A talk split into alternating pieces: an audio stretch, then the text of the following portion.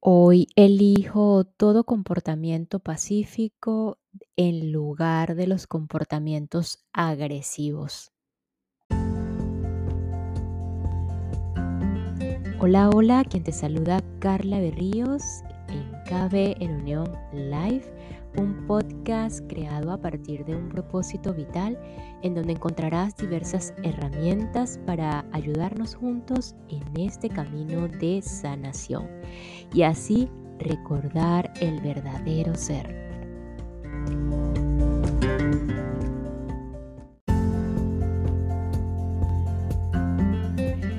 Cuando elegimos comportamientos pacíficos, estamos eligiendo por la paz, la calma y la serenidad. Y pues para esta humana es la prioridad en su vida. Aunque no les niego, la agresividad se asoma, es totalmente normal. Todos desafiamos la oscuridad, el conflicto, la violencia en nosotros y esto no significa solo el hecho de agredir físicamente. Tenemos que reconocer que hay una parte en nosotros que agrede, que hace daño con pensamientos, palabras y obras, como dicen. Y les aseguro que hacernos conscientes de esto es, una, es un gran paso, es un gran despertar para elegir de nuevo por esa parte amorosa que también está en nosotros, que da soluciones, que construye, que armoniza y equilibra y que por supuesto protege, respeta y beneficia.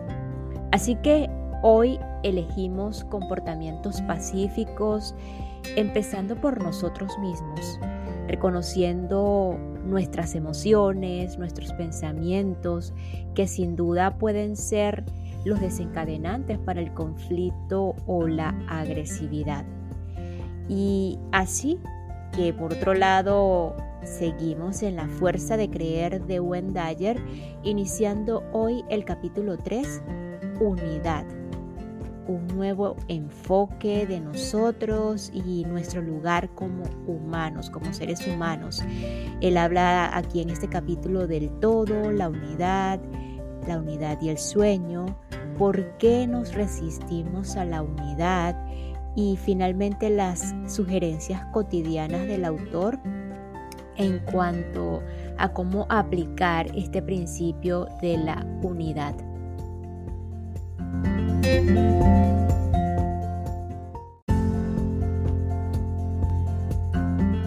Capítulo 3. Unidad.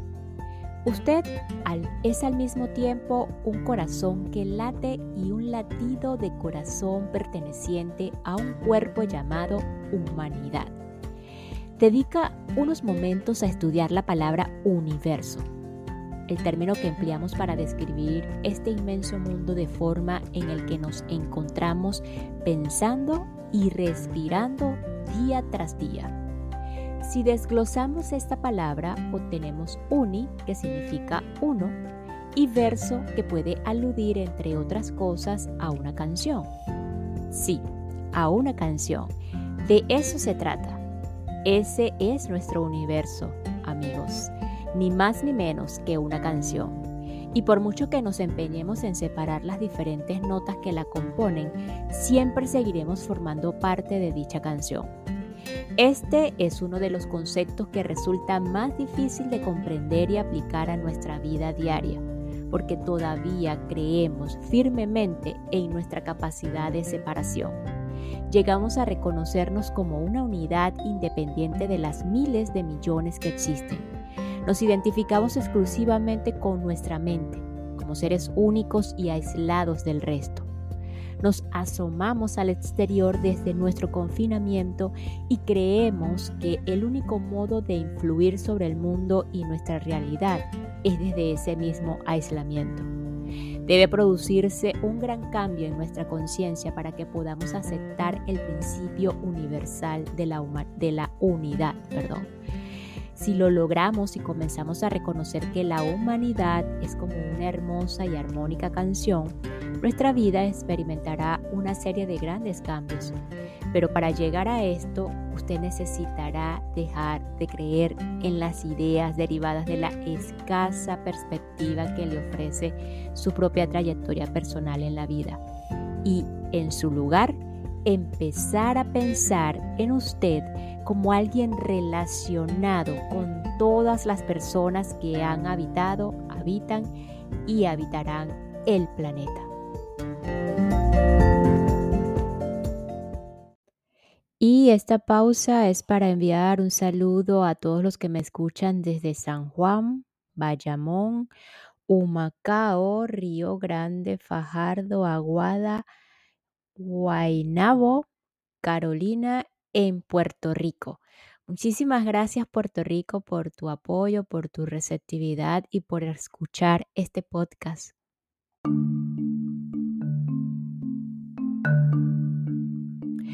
Un nuevo enfoque sobre nuestro lugar dentro de esta única canción. Albert Einstein, en mi opinión, el genio más grande de nuestro siglo, escribió estas palabras con respecto al enfoque que ahora les solicito que examinen. Dice así, un ser humano es una parte del todo llamado por nosotros universo, una parte limitada por el tiempo y el espacio. Él experimenta su propio ser sus pensamientos y sentimientos como si estuvieran separados del resto, lo cual es una ilusión óptica de su conciencia. Esta ilusión es una especie de prisión para nosotros que nos obliga a ser fieles a nuestros deseos personales y a sentir afecto solo por aquellos que nos rodean. Nuestra tarea debe consistir en escapar de esa cárcel ampliando nuestro círculo de simpatía hacia los demás para acoger con los brazos abiertos la belleza que encierra o que encierran todas las criaturas vivientes y la naturaleza.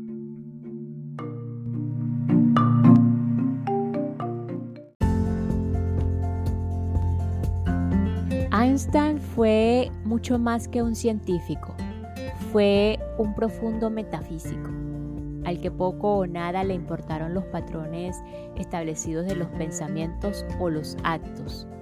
En las palabras de Einstein que he citado se advierte que nos ofrece la posibilidad, el reto de que escapemos de nuestra jaula y comprendamos que todos permanecemos unidos, no solo en un sentido espiritual o astral, sino también en el mundo físico y real. Yo tengo mis propios métodos para que este concepto adquiera mi forma o adquiera la forma en este caso. Y primero, para conseguir una perspectiva sobre cuestiones metafísicas, suelo hacerme esta pregunta. ¿Puedo distanciarme lo suficiente para contemplar todo el conjunto? Me imagino de pie en un sitio, observando todo lo que incluye la creación, puesto que esto es imposible de llevar a cabo en la forma, intento mirar en la otra dirección, es decir, hacia la partícula más diminuta, y me concentro en ella, ampliando su contenido y alcanzando a su través el infinito. Víctor Hugo, por otro lado, le explica en los siguientes términos. El microscopio empieza allí donde el telescopio acaba. ¿Cuál de los dos nos ofrece una mayor visión? Por tanto, sugiero que por un tiempo deja de mirar a esa única canción con el telescopio y que te fijes en su interior o en tu interior el espacio que tú mejor conoces, tu propio cuerpo. Y comprenderás que todos somos un yo que es nosotros. Citando un pequeño fragmento del maravilloso libro de Richard Mox del mismo título, Yo que es todo. Eh, así pues, echemos una ojeada a través del microscopio metafísico. Solemos asociarnos con formas de vida que no son necesarias para mantenernos en este estado que corresponde a la vida. Nuestros párpados cuentan con microorganismos que funcionan acordes con el todo. El tejido que cubre nuestros intestinos contiene miles de bacterias diferentes, todas vivas y con características propias y únicas, y que sin embargo forman parte del todo. Nuestro cuero cabelludo existe gracias a una serie de microorganismos, cada uno de los cuales posee una identidad propia examinable con la ayuda de un potente microscopio. Lo mismo sucede a nuestro hígado, que le sucede a nuestro hígado, páncreas, la piel, corazón, las uñas, etc., que viven y funcionan en armonía con el todo que denominamos yo. Aquí yo entre comillas y en minúscula. Sí, sin lugar a dudas, usted y yo formamos un yo que es nosotros. Y aunque esas microscópicas formas de vida que residen en nuestras uñas probablemente nunca entrarán en, entrarán en contacto con las formas de vida que existen en nuestros ojos, eh, unas y otras son independientes, únicas y fundamentales para la supervivencia de la totalidad que llamamos nosotros mismos. Este hecho lo vi muy claro en un documental sobre las formas de vida existentes en una gota de agua. Con la ayuda de un potentísimo microscopio, varios científicos demostraron que cada gota de agua posee cientos de formas de vidas entre las cuales a veces ni siquiera se establece ningún tipo de contacto físico. Presentan colores, formas y orígenes distintos y cada una manifiesta características físicas especiales. Eran tan diferentes entre sí como algunas tribus en Afganistán, por, por ejemplo. Y sin embargo, sin embargo, todas componían la totalidad llamada gota de agua. En un universo infinito, no es difícil concebir que nuestro tamaño físico sea proporcional al del microorganismo más pequeño que se encuentra en el microorganismo más diminuto que a su vez se halla en un microorganismo todavía más minúsculo. Todos formamos parte de una misma gota de agua la forma de vida más pequeña que reside en una de mis uñas del pie nunca entrará en contacto con los diminutos microorganismos del tejido interno de la retina, de la órbita del ojo o de la parte superior del tronco, etc. Y a la vez es una parte única y separada de la totalidad que se conoce como persona. Desde esta perspectiva podemos contemplarnos como seres relacionados con la totalidad que llamamos universo. Debido a nuestra estrechez de miras, solo alcanzamos a ver que estamos conectados a un nivel físico y lo probamos con métodos de carácter físico. Pero tendemos a utilizar esos listones de medición que hemos inventado para esclavizarnos ante nuestra propia interpretación del lugar que ocupamos en esta única canción. Procedemos así al creer que la realidad es solo mensurable, en vez de pensar que también es algo inconmensurable. Los gérmenes y las bacterias existían en nuestras vidas y nuestros cuerpos mucho antes de que pudiéramos examinarlos al microscopio. El microscopio no creó los gérmenes. Al igual que hemos inventado aparatos para medir lo que anteriormente ya estaba allí, también puede darse, el caso de que cada uno de nosotros forme parte de un nosotros que no pueda medirse mediante la tecnología creada por los hombres. Si concebimos la humanidad como un único ser y nos consideramos las piezas individuales que lo componen, y si de alguna manera pudiéramos distanciarnos lo suficiente para contemplar toda esa forma de vida, percibiéramos de inmediato la falta de una parte. Nuestros ojos se clavarían automáticamente en un espacio vacío, el que nos corresponde a nosotros. Ese espacio nos muestra la importancia de cada uno.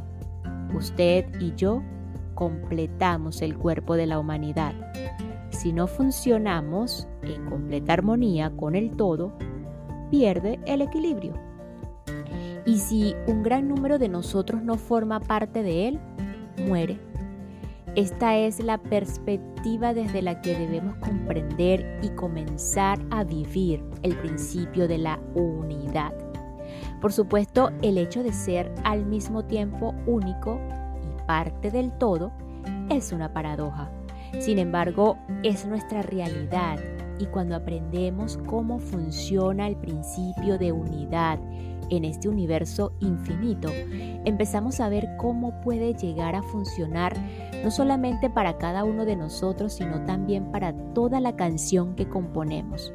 Sentirá la armonía en su interior y la emitirá para que esa única canción se convierta en una melodía cautivadora, totalmente acorde con las notas individuales que componen este universo.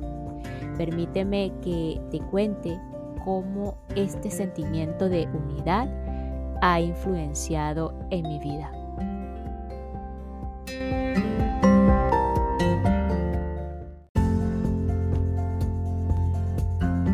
Mi primer contacto con la unidad.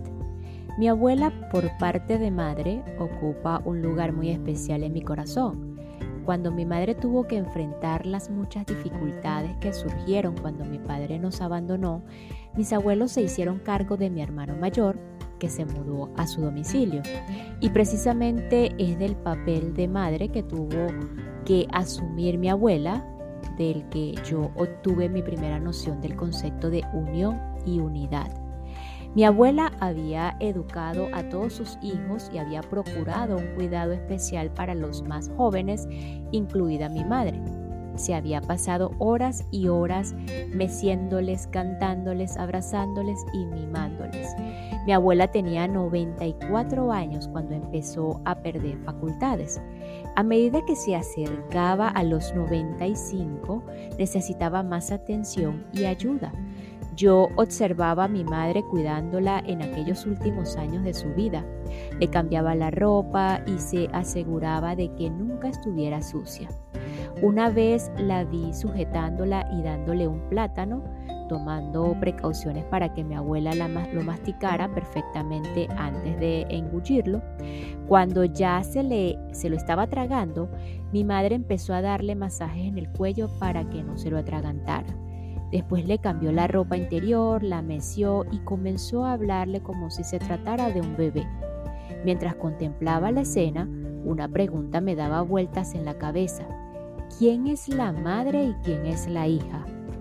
¿No fue mi abuela que ahora no podía valerse la que cambiaba pañales de mi madre y le preparaba la comida? Aquellos dos seres humanos no habían intercambiado los papeles en bien del otro.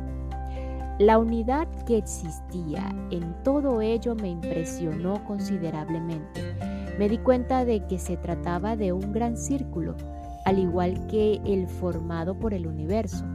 Mientras tendemos a identificarnos con nuestra separación, no podemos obtener la perspectiva desde la cual se ve que todo es una unidad y que en esa única canción existe un gran ser llamado ser humano y que cada uno de nosotros nace dentro de ese mismo ser.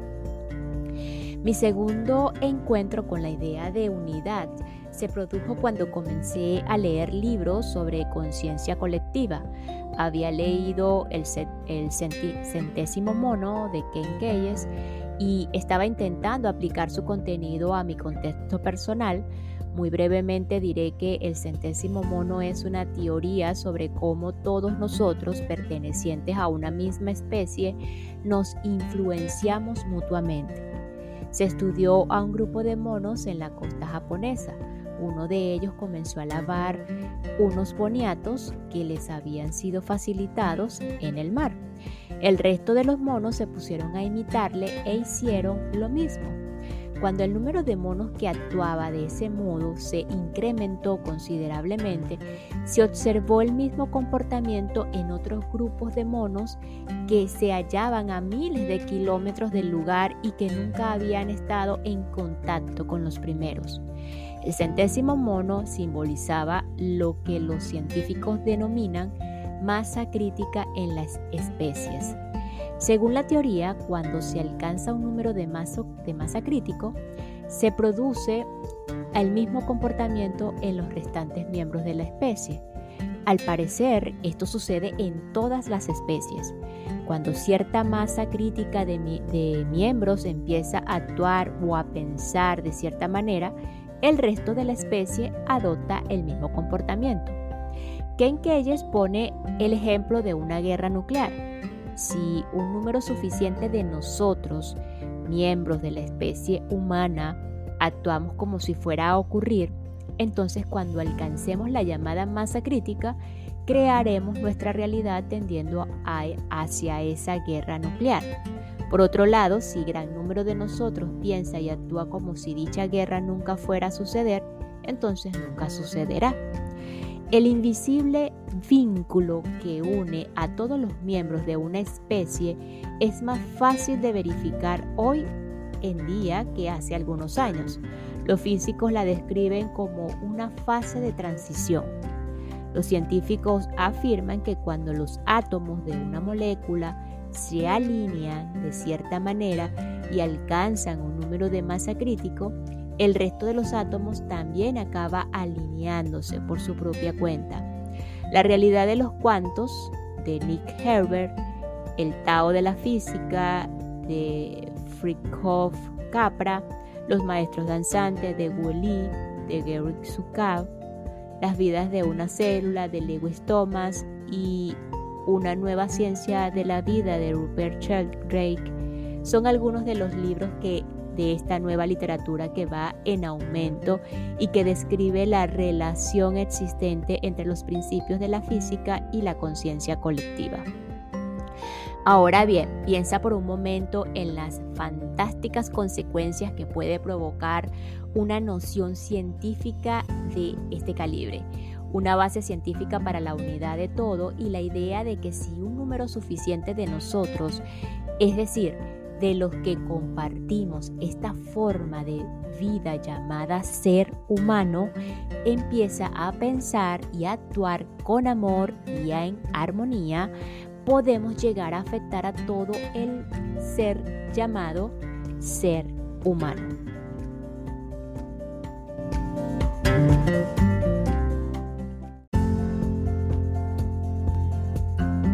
Y nos despedimos de este episodio con lo siguiente si logramos y comenzamos a reconocer que la humanidad es como una hermosa y armónica canción, nuestra vida experimentará una serie de grandes cambios.